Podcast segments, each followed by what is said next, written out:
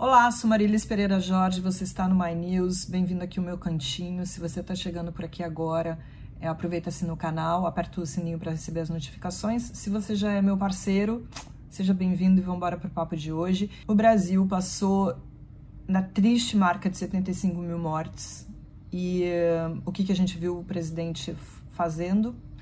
Tirando uma foto com a camisa do Flamengo, era, era o quê? Nem sei o que era, porque acho que tem tantas outras coisas mais importantes, mas vamos, vamos ver lá. Estava assistindo a final do campeonato carioca no SBT. É importante a gente fazer uma leitura dessa foto porque ela tem alguns significados ali por trás. Parece uma foto inofensiva de um presidente torcendo numa final de jogo de futebol, parece que não é nada, mas tem muitas coisas que a gente precisa prestar atenção é um presidente de um país que ainda está atravessando uma fase muito grave dessa pandemia. A gente teve dois dias consecutivos com mais de 1.200 mortes. Nos últimos sete dias, a média diária foi de 1.607 mortes. Então, é muito grave o que está acontecendo. Eu sei que tem muita gente tratando a pandemia, incluindo o presidente, como se ela já tivesse acabado, como se o país estivesse retomando as atividades e a vida normal, que ele adora, né? Pedir para voltar à normalidade. Acho que a maioria das pessoas nem espera mais que Jair Bolsonaro fale alguma coisa sobre essas mortes, né? O comportamento dele ao longo dessa pandemia sempre foi de negação e sempre foi de desdém. Vamos combinar que com 10 mil mortes ele estava passando de jet ski, com 50 mil mortes ele não falou absolutamente nada. É, e agora, de novo, já são 75 mil mortes e a gente está com uma projeção aí não muito boa de onde esse número ainda pode parar. Eu quero voltar a falar sobre a atitude é, dele em relação aos mortos pela Covid, mas essa foto dele assistindo futebol com a camisa do Flamengo é, tem, uma outra, tem um outro elemento por trás disso. Essa transmissão foi feita pelo SBT e, obviamente, ele estava tirando onda, tripudiando, é, assistindo essa partida no SBT e não na Globo.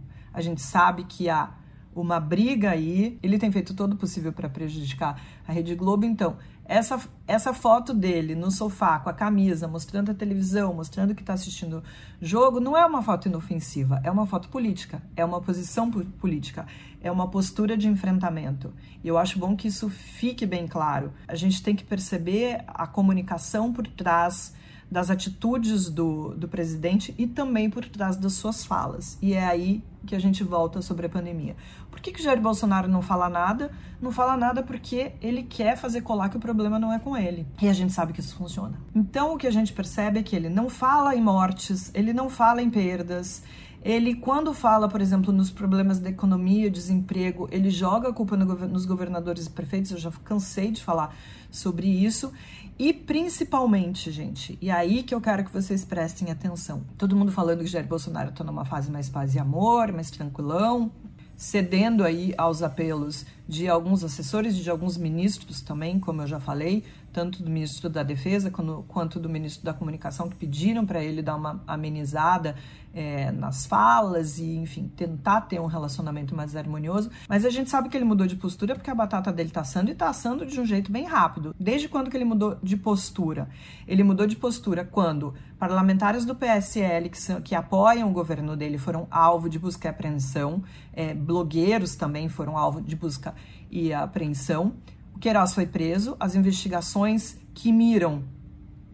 Flávio Bolsonaro, é, Carlos Bolsonaro e também o Eduardo Bolsonaro, que agora entrou na mira com essa questão aí do Facebook, que, de, que derrubou várias contas e páginas é, da sua plataforma por conta do comportamento dessas pessoas não era nem o conteúdo, vamos combinar? Era o comportamento, uso de robôs e uma estrutura orquestrada para atacar é, adversários políticos, enfim, jornalistas.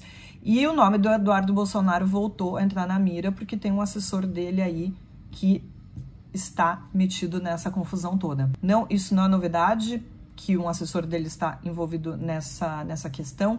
Já na CPI das fake news, a gente viu, por exemplo, uma, uma das páginas que foram derrubadas, chama, que sa, uma das páginas que saiu do ar, chamada Bolso Feios, era operada por um dos assessores dele e foi identificado que essa ação acontecia durante o expediente de dentro do gabinete do deputado Eduardo Bolsonaro.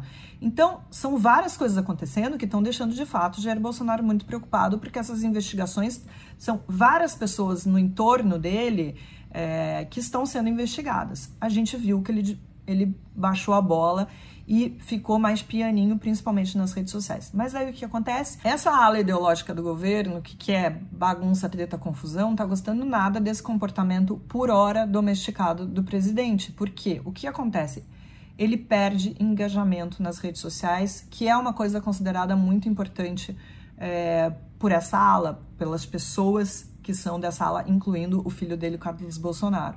É, há uma pressão muito grande, inclusive na nomeação é, de ministros. A gente viu uma guerra aí acontecendo para nomear o ministro da Educação. E essa ala não gosta desse comportamento mais tranquilo, menos treteiro, menos encrenqueiro. Eu já falei que o Bolsonaro é o presidente mais treteiro e encrenqueiro que a gente já teve é, na presidência agora no momento de, de redemocratização. E aí, por que, que eu tô falando tudo isso? Porque tanto a foto dele assistindo futebol, aquilo lá é biscoito para seguidor. E a outra coisa que ele fez foi a declaração que ele deu nessa terça-feira, fazendo uma acusação dizendo o seguinte: que a esquerda quer descriminalizar a pedofilia, transformando-a em uma mera doença ou opção sexual. O que, que tem por trás dessa declaração? E eu, inclusive, escrevi isso no meu artigo na Folha de São Paulo. Essa ala ideológica tem sinalizado ao presidente a, a, perda de apoio nas redes sociais, a diminuição de engajamento, e eles, como eu já disse, acham isso muito importante. Então, quando ele vai para as redes sociais e fala isso, ataca a esquerda, ataca a oposição, ele nada mais está fazendo do que dar uma resposta para essa ala ideológica que quer que ele vá para as redes sociais para botar a lenha na fogueira, para atiçar essa legião de seguidores. E o resultado foi imediato, ele conseguiu isso. O engajamento nessa postagem foi muito maior do que ele tem tido quando ele fica postando lá um monte de coisa, fazendo de conta que está governando, porque a gente sabe que tem, a maioria das coisas não está acontecendo nada, ele fica fazendo de conta que está governando. Então, o engajamento dessa postagem atacando a esquerda, é, é, ligando a esquerda como com uma normalização da pedofilia, o que é um absurdo, teve um engajamento muito maior do que as postagens sérias e muito maior, inclusive, do que as postagens quando ele vai lá pro, pro, pro Twitter ou pro Facebook, ou mesmo nas lives dele, quando ele mente sobre a eficácia da, da hidroxicloroquina, do uso da hidroxicloroquina. Então, ele faz isso para distrair essa seita de seguidores. E fez isso como? Pegou um assunto lá que já foi usado em 2018, ele já tinha acusado o candidato do PT, o Fernando Haddad, de defender a descriminalização da, da pedofilia. E a gente sabe que esse é um dos absurdos desse combo de delírios bolsonarista que também inclui kit gay, é, enfim, livro para ensinar as, as crianças a fazerem sexo, essas coisas absurdas que não dá para acreditar que os bolsonaristas acreditem, embarquem e compram, mas eles compram. A gente não sabe se ele distorce essas informações sobre a questão que envolve a, a pedofilia por ignorância, o que é muito possível. Essa semana a gente viu, inclusive, o vice-presidente Mourão numa entrevista na Globo News, basicamente dizendo que Bolsonaro é burro. Eu já falei isso, outros colunistas, Hélio Schwartzman já disse com todas as letras, eu já falei isso, falei com todas as letras que Bolsonaro é burro. Aliás, que Bolsonaro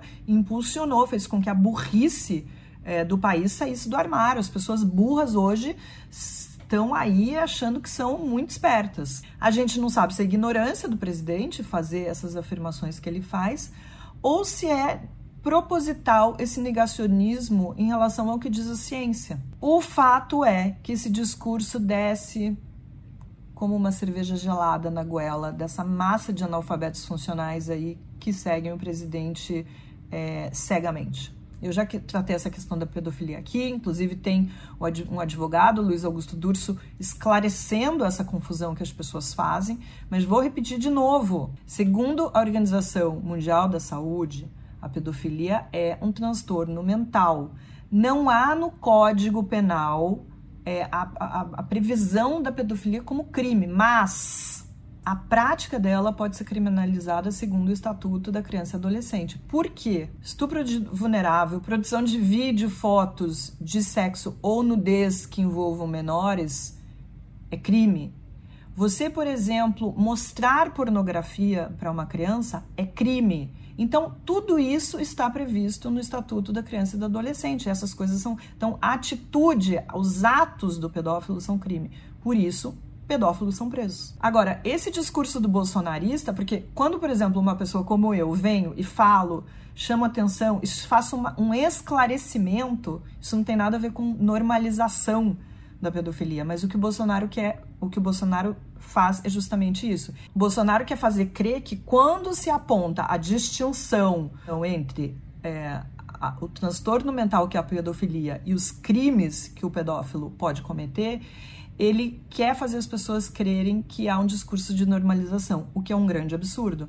Mas aí você vê o que? Bolsonaristas batendo palma e dizendo que essas pessoas todas são a favor da, da pedofilia, que é uma coisa louca. Mas, gente, se tem gente que acredita em mamadeira de piroca, esperar o que dessas pessoas? Então, meus amigos, não se enganem. Essa aparente calmaria é só uma calmaria. Mas a gente já tá vendo por meio de algumas coisas que o velho Bolsonaro tá ali. Então é tirando fotografia com a camiseta do Flamengo e tirando onda com a cara da, da, Globo e simplesmente ignorando as 75 mil mortes, e esse tweet essa semana fazendo essa acusação gravíssima contra a esquerda. Tá sim jogando biscoito, tá sim alimentando a raiva dos seus seguidores. Vamos ficar ligado. Vamos embora pro café?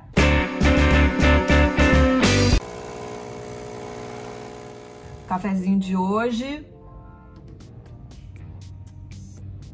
Vou brindar com vocês com café, mas mais tarde eu vou brindar com uma coisa, é, uma coisa mais forte, porque hoje estou completando oito anos de casada, oito anos de casada em meio a uma pandemia. E quero dividir isso com vocês, porque afinal de contas a gente divide tanta coisa, vocês aí contam da vida de vocês, vocês é, desabafam, comentam coisas, e eu também conto aqui algumas coisas da minha vida. E vou dizer para vocês, que legal constatar no meio de uma pandemia que o meu marido é realmente um o cara legal, bacana, especial que eu conheci lá atrás e, e tá junto comigo e a gente tá dividindo esse momento tão único que tem sido único para todo mundo e tem, enfim, com várias dificuldades, com alegrias, tristezas, com uns, um, numa monta a gente tem vivido numa montanha russa de emoções aí por, por tudo que o Brasil tá passando e também por conta das nossas experiências individuais, né? E, e, é isso. E eu tô falando dele também, porque além dele ser um cara muito bacana, legal, parceiro, ele é o que eu já tinha dito para vocês, nerd. E por que, que eu tô falando isso? Porque no vídeo passado as pessoas perceberam ele entrando pela porta e ele tava carregando uma coisa e todo mundo falou: O que é isso?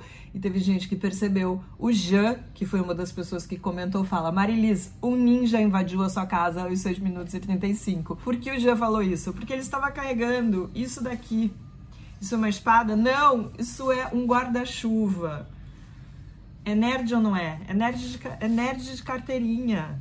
Isso daqui já deu tanto problema, a gente viajando, paravam a gente na segurança, queriam saber o que que era, e é, não é espada, é só um, é só um guarda-chuva. Mas vamos lá para os outros comentários. Hoje eu vou ler só coisa boa, tá? Já chega aquele do cara dizendo que eu tenho cara de derrotada. Não vou, não vou ler nada. A Juliana Santos, inclusive, falou: podemos ter vários quadros da Marilis. Marilis full pistola, Marilis debochada, Marilis direto ao ponto e muito mais. Adoro. Juliana, às vezes para lidar com essa agressividade que as pessoas é, aparecem aqui, é, tem que ser no deboche, porque se, se eu for me irritar com tudo que escrevem, com tudo que falam, aí realmente a saúde, a saúde mental já não tá boa. Aí vai ser difícil. Então que seja pelo deboche, né? E o vídeo passado, gente, para quem não assistiu, vai lá assistir, é essa cobrança que a gente viu nas redes sociais. As pessoas foram cobrar o Atila como se esse número fosse da cabeça dele, obviamente não era esse número. é, vinha de várias análises feitas por um, por, pelo Imperial College de Londres, e esse número era o retrato da, assim, da pior situação que a gente poderia viver. Quem não viu, vai lá ver o vídeo. Então tem esse comentário aqui do, do Brand Rocha. Que bonito, é quase Brad, né? Brand, Brand Rocha. Marilis, help me! Minha terapeuta que tanto me ajuda, inclusive a passar pelo estresse dessa trágica pandemia, mas sempre me diz que entramos em quarentena cedo demais. Faço a egípcia nesse caso e sigo em frente. Hashtag filtro em tudo. Pois é, é difícil, né? Eu, por exemplo, cortei relações com o meu marceneiro, que eu adoro, que faz um, um, serviço maravilhoso, mas ele começou a atormentar tanto, mandar tanta porcaria pelo WhatsApp que eu briguei com ele, briguei com ele no WhatsApp, e aí ele me pediu desculpa, nunca mais mandou nada. Eu acho que você tem que avaliar, porque uma terapeuta, ainda que ela te ajude, se ela tem esse tipo de conceito, será que ela tá te ajudando mesmo? Ou será que ela não tá te trazendo coisas aí erradas. Eu, eu ficaria com medo, eu ficaria mesmo. Eu já, sei lá, ia trocar de terapeuta. O Luiz Duarte fala: Esse vídeo é como assistir alguém explicar que a água é molhada.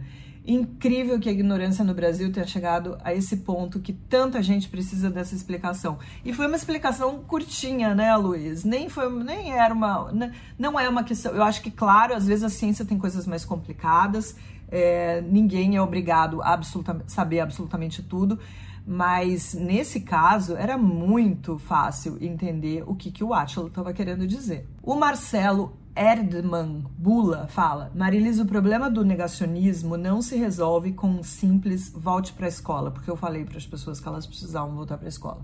O problema vai muito além. É uma mescla de ideologia, egoísmo, ódio, vingança, bem-estar psicológico, resistência em admitir erros e, claro, também muita burrice e muita ignorância.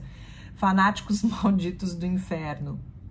Ter de conviver com esses diabos é um pesadelo. Marcelo, eu concordo totalmente com você. Óbvio, minha resposta foi uma coisa é, a minha resposta foi uma coisa mais objetiva, porque eu acho que por trás disso tudo aqui que você falou, e falou muito bem falado, ideologia, religião, egoísmo, ódio, vingança, bem-estar psicológico e a resistência a admitir erros, tudo isso, a raiz, a raiz de tudo isso é uma educação muito precária. São pessoas que tiveram uma educação cheia de falhas. Eu falo que o maior problema do mundo não é a fome, mas a interpretação de texto. O problema de interpretação de texto muitas vezes alimenta o, o, o grande abismo de desigualdade que a gente tem, porque as pessoas têm um, um problema realmente muito grande de entendimento da realidade, da vida.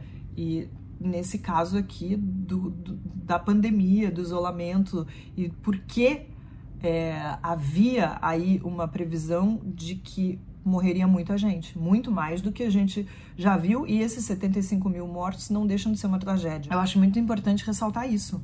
A gente está vivendo uma tragédia, são 75 mil mortos e continuamos contando. E o Will Jack, esse eu faço questão de ler, porque assim, eu sempre dou boas-vindas para as pessoas que estão chegando aqui, e ele está falando, acabei de chegar. Seja bem-vindo, Will. Ele fala, primeiro vídeo e Ê, parabéns retardado para mim.